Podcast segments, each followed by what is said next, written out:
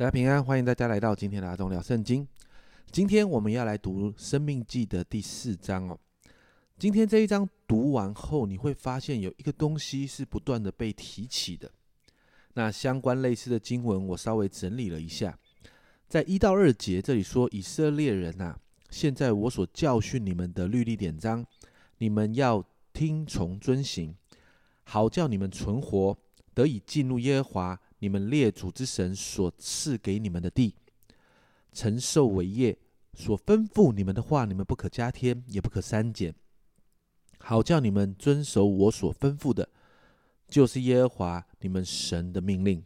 然后呢，第五节到第六节这里说：“我照着耶和华我神所吩咐我的，将律例典章教训你们，使你们在所要进去得为业的地上遵行。”所以你们要谨守遵行，这就是你们在万民眼前的智慧聪明。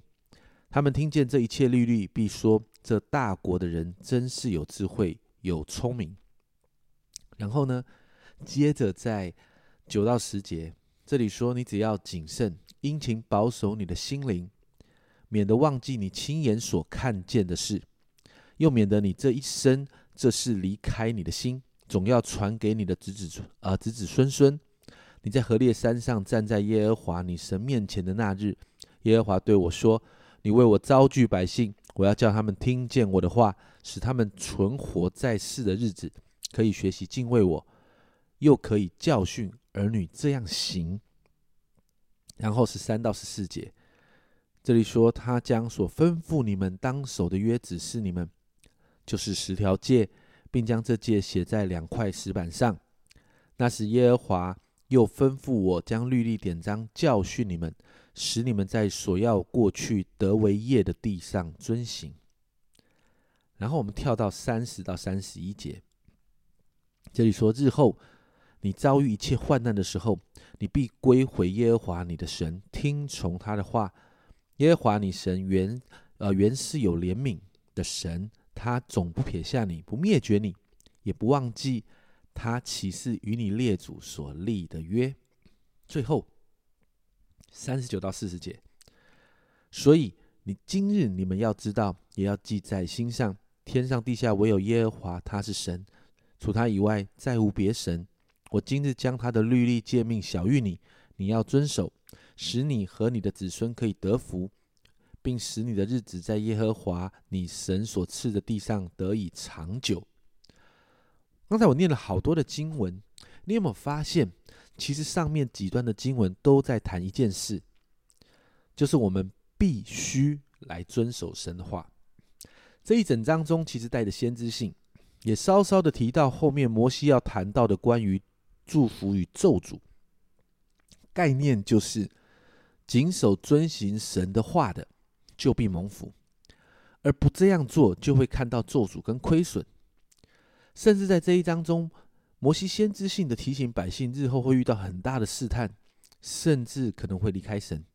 但这个带着为父心肠的长辈，在二十六节这里哈，他竟然是这样说：“我今日呼天唤地向你们做见证。”家人朋友们，你有没有看到摩西的心有多迫切？因为他无法进入迦南地啊，因此他好像父亲要提醒远行的孩子，提醒他们一定要牢牢记住一个原则，就是谨守遵行神的话。很多人面对这样的事，总是觉得神很霸道，好像顺他者昌，逆他者亡这样子啊。但这是事实啊。为什么？因为我们是神造的，神最了解我们，这世界也是神造的。世界运作的法则也是神定的，就好像如果电视突然有了意识，然后就对我们抗议，对我们制造电视的人抗议说，它要变成冰箱，它为什么不能变成冰箱？当然不能变成冰箱啊，因为电视被制造出来的功能就没有冰箱的功能啊。神因为爱我们，把所有的规则都告诉我们，这些律法、典范、诫命。就好像是这个世界的使用说明书，神在教导我们怎么样操作和使用，才能在这个世界蒙福，才能回到创世纪中神造我们的命定，就是要管理这个世界。因此，当我们面对律法这件事情的时候，其实我们需要学习谦卑啊。所以今天早上我们为我们自己来祷告，祷告我们每一天可以好好花时间来读神的话。如果你是一个基督徒，但你从来不读神的话，那你永远就不知道神在你我的身上的心意。祷告，我们愿意在我们所读的话语中谦卑的学习顺服，因为照着使用说明书走才是蒙福之道。真的，好好的看这本使用说明书，不要自己乱搞。我们是被造物，我们不是造物主，所以我们要谦卑的学习管理这世界的法则。这是阿忠聊圣经今天的分享。阿忠聊圣经，我们明天见。